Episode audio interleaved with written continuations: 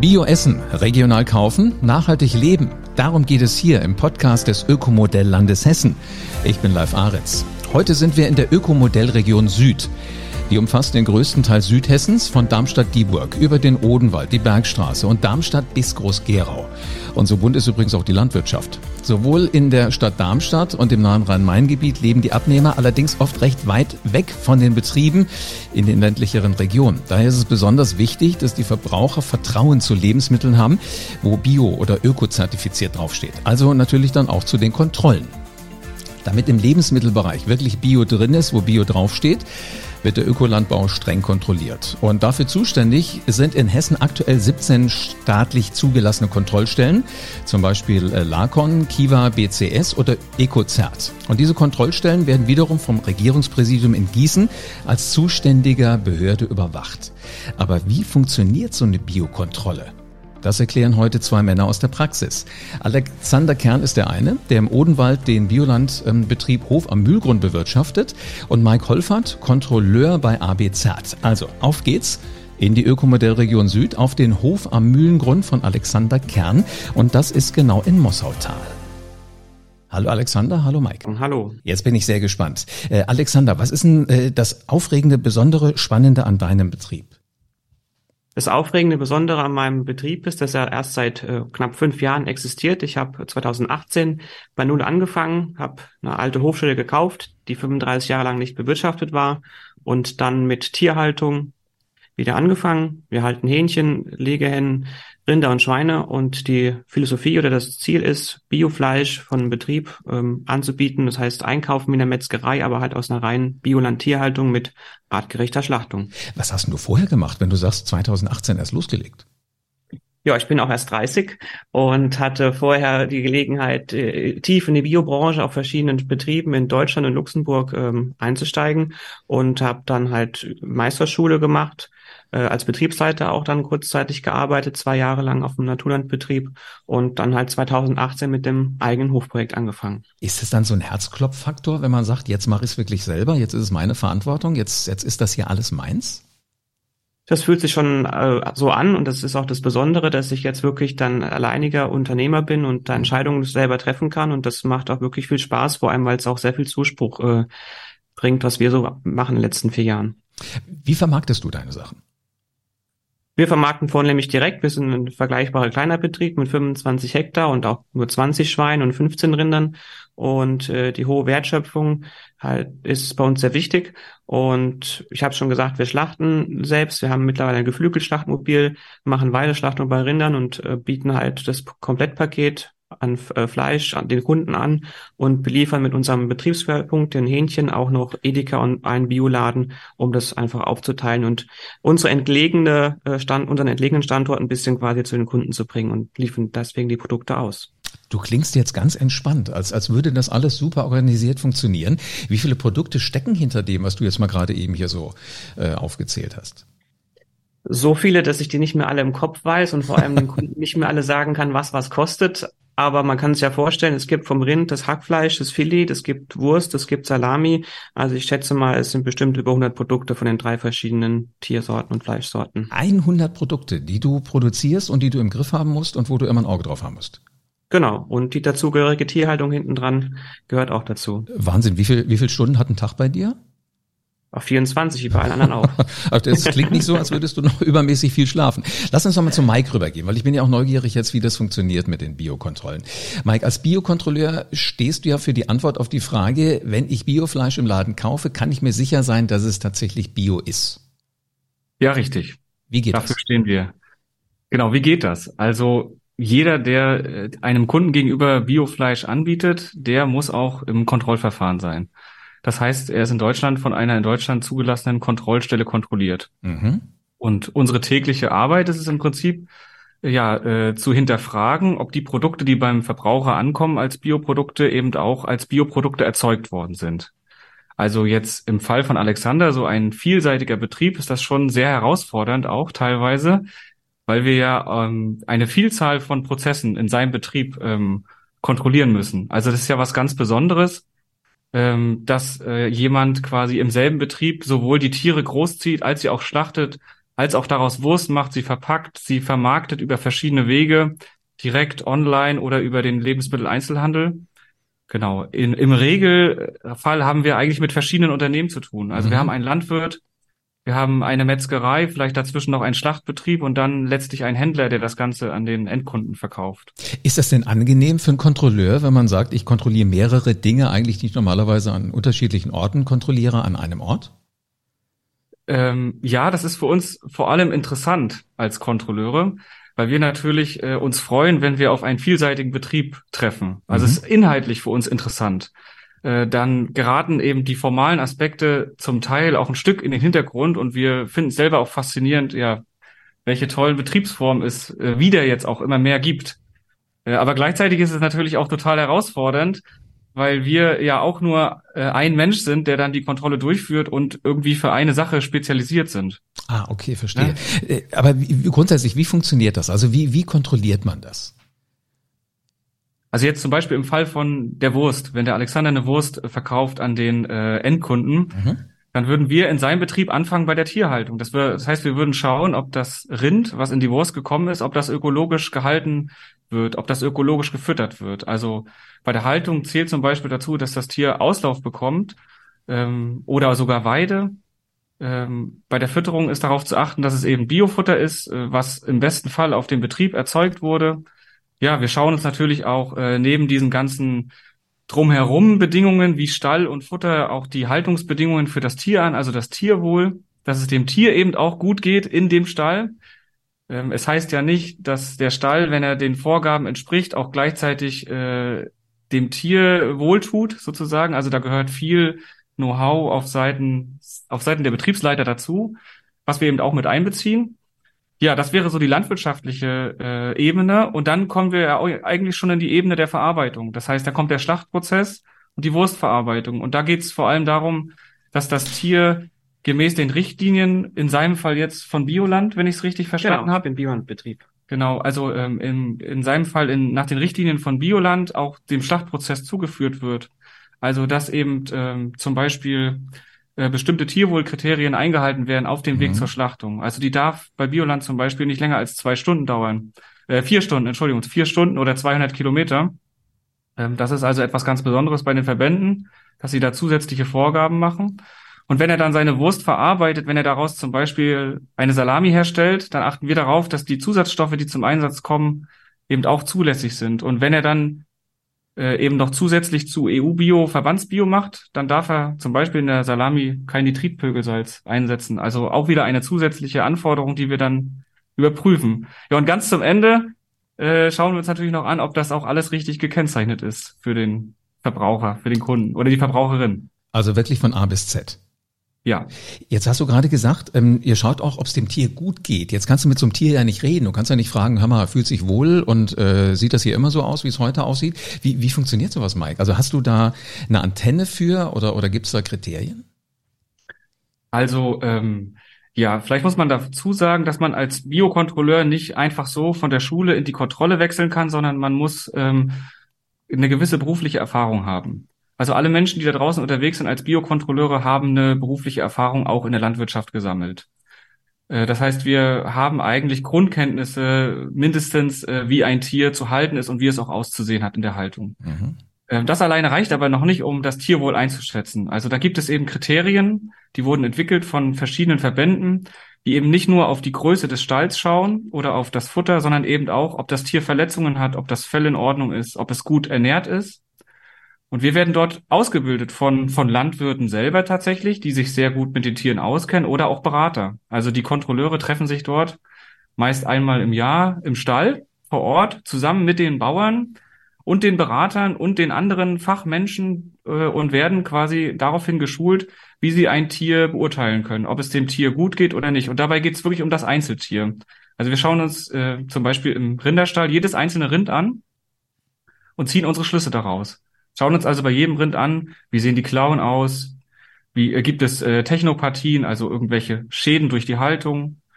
Genau. Also wenn du jetzt bei äh, Alexander gucken würdest, müsstest du wirklich die 25 Rinder alle äh, eins nach dem anderen mal begutachten. Ja, also in dem Fall würde ich mir wahrscheinlich fast alle, also 20 Rinder würden auch reichen, ne? Man muss jetzt nicht 100 Prozent der Tiere anschauen. Aber ja, wir würden also, er hat wahrscheinlich verschiedene Herden. Wir würden uns also jede Herde anschauen und uns äh, anschauen, jetzt ist ja gerade Winter, wie zum Beispiel die Winterhaltung gestaltet wird. Mhm. Also bietet er seinen Rindern einen trockenen Liegeplatz, äh, sind die Rinder dementsprechend äh, nicht stark verschmutzt. Klar, ein Rind sieht im Winter anders aus als im Sommer. Das ist im Prinzip Klar, wie bei den Kindern, die in den Kindergarten gehen. Ne? Wenn es matschig draußen ist, sieht mhm. man das den Tieren natürlich auch an. Ja. Aber trotzdem gibt es natürlich dort einen Bereich, in dem wir uns bewegen als Kontrolleure, was noch okay ist und was nicht mehr okay ist. Okay, Alexander, weißt du denn, wann so eine Kontrolle stattfindet?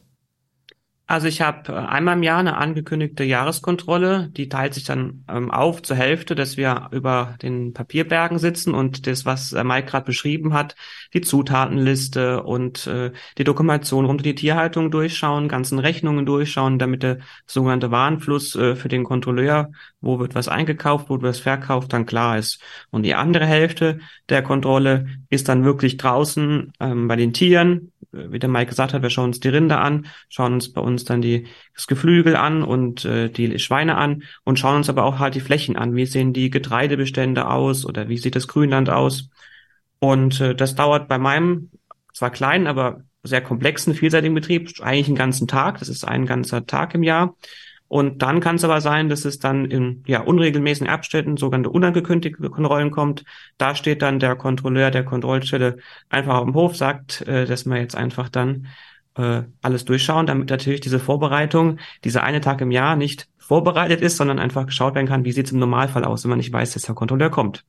Ist das dann so Herzklopfen? Das ist schon ein bisschen Herzklopfen, weil es äh, ja nicht, äh, man kann es ja nicht einplanen. Man kann es kann ja. sein, dass es dann ist, wenn man gerade äh, den Sohn im Kindergarten abholen muss oder wenn man eigentlich gerade die Kundschaft da hat. Aber die Zeit muss man sich ja nehmen und es gibt bestimmt äh, ja Zeiten, da passt es besser, manchmal passt es nicht besser. Mhm. Ihr habt ja schon schön erklärt, wie das funktioniert und äh, wie Tiere gehalten werden müssen. Was gibt's denn als Biobetrieb bei der Tierhaltung zu beachten, Alexander? Was ist da anders als bei konventionell?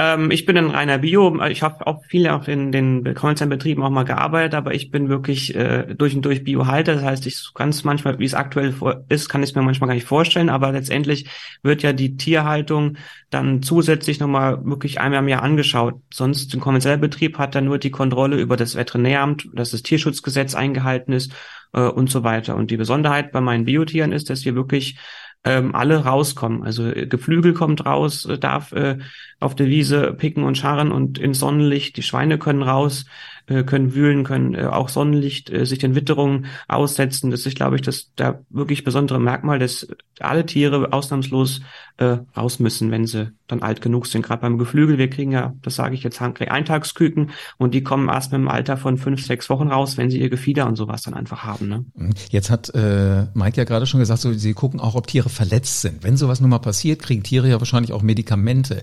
Wie oft darf man ein Tier denn zum Beispiel mit äh, Medikamenten behandeln und darf man es dann trotzdem noch als Biofleisch verkaufen? Also es ist ganz wichtig zu sagen, dass wir auch Medikamente einsetzen, was aber der wesentliche Unterschied ist, dass wir es nicht prophylaktisch machen, um quasi äh, eine höhere Leistung zu erzielen oder mehr Tiere in einen Stall zu bekommen.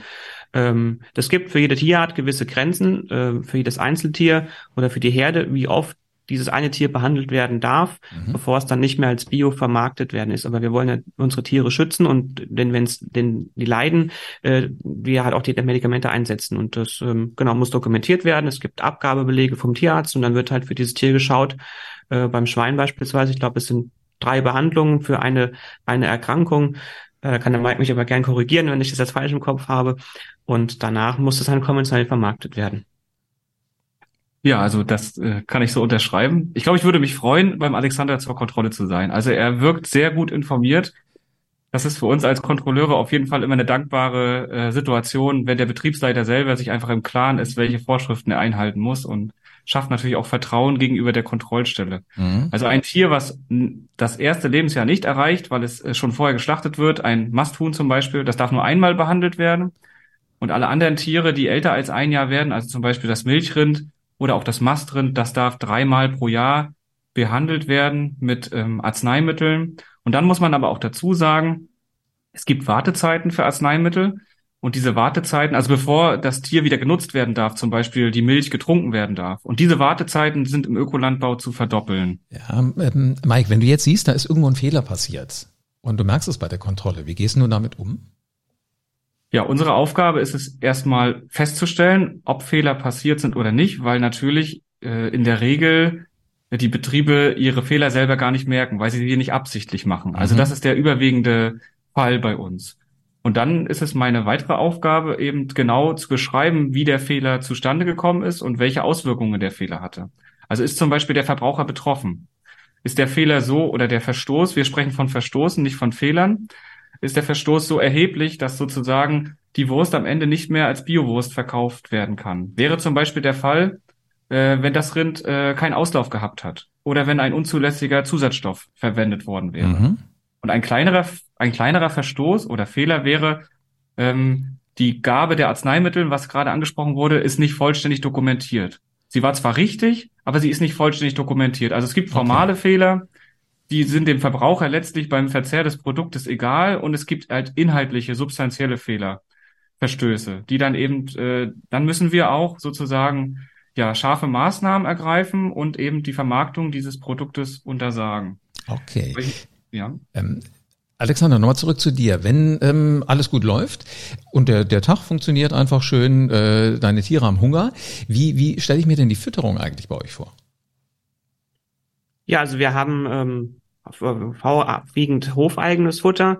Das heißt, die Rinder bekommen Heu, Silage, im Sommer äh, Wiesengras, was sie selber fressen, äh, vom Betrieb, ähm, dürfen da eine Prozentzahl zukaufen sozusagen. Wenn man Trockenjahr ist, dann auch mehr, um dann einfach äh, die Tiere artgerecht zu ernähren. Ähm, das ist einfach wichtig, dass es darüber fest, festgelegt ist, dass es eine flächengebundene Tierhaltung gibt. Das heißt, ich kann dadurch, dass ich mindestens 50 Prozent Futter beispielsweise selber erzeugen muss, nicht Unmengen mehr Tiere halten, wie ich wirklich Futter erzeugen kann oder halt 50 Prozent zukaufen kann, um einfach ein Verhältnis von Fläche und Tierhaltung da ähm, sicherzustellen. Ähm, beim Getreide ist es so, Besonderheit bei uns, dass wir unser äh, Getreide, was die Schweine und die Geflügel vorwiegend frisst, selber mahlen, ähm, dann auch im ganzen Korn zukaufen, wenn es dann nicht ausreicht, was wir selber ernten. Weil wir nicht auf dem ähm, arbeiten, sondern eher in einer grünen Region arbeiten, haben wir nicht genug Ackerfläche. Und äh, da gucke ich, dass ich halt einfach bei Verbands, muss ich bei Verbandsbiobetrieben in der Region äh, zukaufen, um einfach dann ja dieses Futtermittel dann da zu haben. Mhm. Warum bist du eigentlich als äh, Hof biozertifiziert, wenn doch deine Kunden und Kundinnen direkt auf dem Hof sehen können, wie du arbeitest und wie du deine Tiere hältst? Also ich äh, habe natürlich äh, diese eine Jahreskontrolle in einem, an einem Tag im Jahr von der Kontrollstelle, aber die ganzen Kunden, die zu mir kommen, sind ja eigentlich auch alle wie Kontrolleure zu sehen. Mhm. Natürlich nicht mit, dem, mit der fachlichen Ausbildung, wie der Mike sie jetzt hat, aber äh, die äh, Kontrolle ist mir wichtig, damit einfach man den Bereich, den man nicht jedem Kunden einzeln dokumentieren kann, man haben ja gehört, wie umfangreich so eine Biokontrolle ist, einfach sichergestellt ist. Das heißt, jeder, der bei mir Produkte kauft, kann auch im Nachgang beim Besuch vom Hof nachlesen, was sind EU-Bio-Richtlinien, was sind Bioland-Richtlinien, was heißt es grundsätzlich, wenn der Betrieb darüber zertifiziert ist. Und das ist für mich so ein Grundstock, um einfach eine Kommunikation an Qualität zu gewährleisten. Dann ist natürlich das Beste, wenn jeder Kunde interessiert zu uns auf den Hof kommt und auch Fragen stellt, weil letztendlich Landwirtschaft ist sehr, sehr komplex, auch gerade Ökolandbau ist sehr komplex, um einfach dann wirklich zu wissen, wo seine Produkte herkommen und auch ja, Fragen stellt und sich weiterbildet, weil es ist ja wirklich eine ja, Besonderheit, wie Produkte äh, hergestellt werden, wie landwirtschaftliche Tiere gehalten werden. Mike, wird denn Bio aus Großbetrieben genauso kontrolliert wie jetzt Bio aus dem Hofladen? Das ist eine gute Frage. Äh, erstmal muss ich die ganz klar mit Ja beantworten. Also alle Betriebe werden unterliegen denselben Vorschriften mhm. und werden auch äh, gleich kontrolliert, sage ich jetzt mal. Aber natürlich äh, gibt es auch immer wieder Maßstäbe, die wir anlegen müssen. Also wenn ich jetzt beim Alexander, der 100 verschiedene Produkte hat, äh, alle Produkte äh, prüfen würde in die Tiefe hinein, dann würde die Kontrolle also nicht sechs Stunden dauern oder acht vielleicht, sondern zehn Tage oder noch länger. Das heißt, ähm, wir überlegen uns natürlich als Kontrollstelle und als Kontrolleur vor Ort, welches Risiko ist überhaupt da, dass es zu Verstößen kommen kann und passen dann unsere Kontrolltiefe und unsere Kontrollzeit auch an. Und ein Aspekt in dieser ganzen Risikobewertung ist auch die Marktrelevanz des Unternehmens oder die, der Umsatz, den das Unternehmen produziert. Und dementsprechend äh, dauert die Kontrolle bei einem großen Unternehmen vielleicht schon allein aus dem Grund länger, weil die Marktrelevanz größer ist. Also weil vielleicht mehr Geld im Umlauf ist oder weil die komplexe, äh, die Prozesse zum Beispiel auch komplexer sind. Mhm, verstehe. Also es ist nicht vorgegeben seitens EU, wir sind ja im EU-Recht, Ja. äh, wie lange die Kontrolle sein muss, sondern es ist vorgegeben, was kontrolliert werden muss. Also sind die, sind die äh, Warenströme nachvollziehbar? Hat der Alexander genügend Futter erzeugt, um seine Rinder zu ähm, ernähren? Mhm. Das muss ich sozusagen prüfen. Mhm. Ähm, genau. Und bei einem großen Betrieb, der also, weiß ich nicht, von 20 Erzeugern Futter zukauft, ist das viel komplexer als von einem Betrieb, was das Futter überwiegend äh, selbst erzeugt, der den Futter, der das Futter überwiegend selbst erzeugt. Jetzt finde ich den Gedanken spannend. Es gibt ja Betriebe, die sowohl konventionell als auch biowirtschaften. Wie wird denn da eine Vermischung vermieden? Also man muss gleich zu Beginn sagen, dass das sehr selten vorkommt, dass äh, Betriebe bio und konventionell in einem Betrieb wirtschaften, weil die meisten landwirtschaftlichen Betriebe beziehen Agrarförderung und die Agrarförderung für den Ökolandbau, die untersagt die Parallelproduktion. Da muss der gesamte Betrieb ökologisch bewirtschaftet werden. Aber es gibt natürlich Sonderfälle, wo das der Fall ist und dann im Bereich Tierhaltung dürfen das zum Beispiel äh, von der EU vorgeschrieben nicht dieselben Tierarten sein. Also ich kann nicht Milchrinder und Mastrinder in einem Betrieb bio und konventionell halten. Kann äh, konventionell Schweine halten und ökologisch Milchvieh. Okay. Also es muss klar getrennt sein, so dass man auch wirklich sieht, das eine ist das Genau. eine und das andere Also- ist das andere. Die, diese, diese sogenannte Parallelproduktion, also bio und konventionell in einem landwirtschaftlichen Betrieb, ist in sehr engen äh, Rahmenbedingungen nur möglich. Allerdings in der Verarbeitung ist es fast schon gang und gäbe, dass bio und konventionell in einem Betrieb gemacht wird. Und da Mhm. ist natürlich für uns die große Herausforderung, die Trennung zu gewährleisten. Zumal ich erkenne ja das Biorind daran, dass es auf der Weide steht und äh, in dem Fall jetzt das Futter frisst, was auf der Biofläche angebaut wird. Aber ich erkenne am Mehl nicht, ob es bio oder konventionell ist. Also das sieht ja total gleich aus. Und dann ist es für uns eben, sind diese formalen Aspekte in der Verarbeitung noch viel wichtiger, dass also das Produkt immer rückverfolgbar ist, mengenmäßig und ähm, für uns immer klar zu erkennen als Bioprodukt.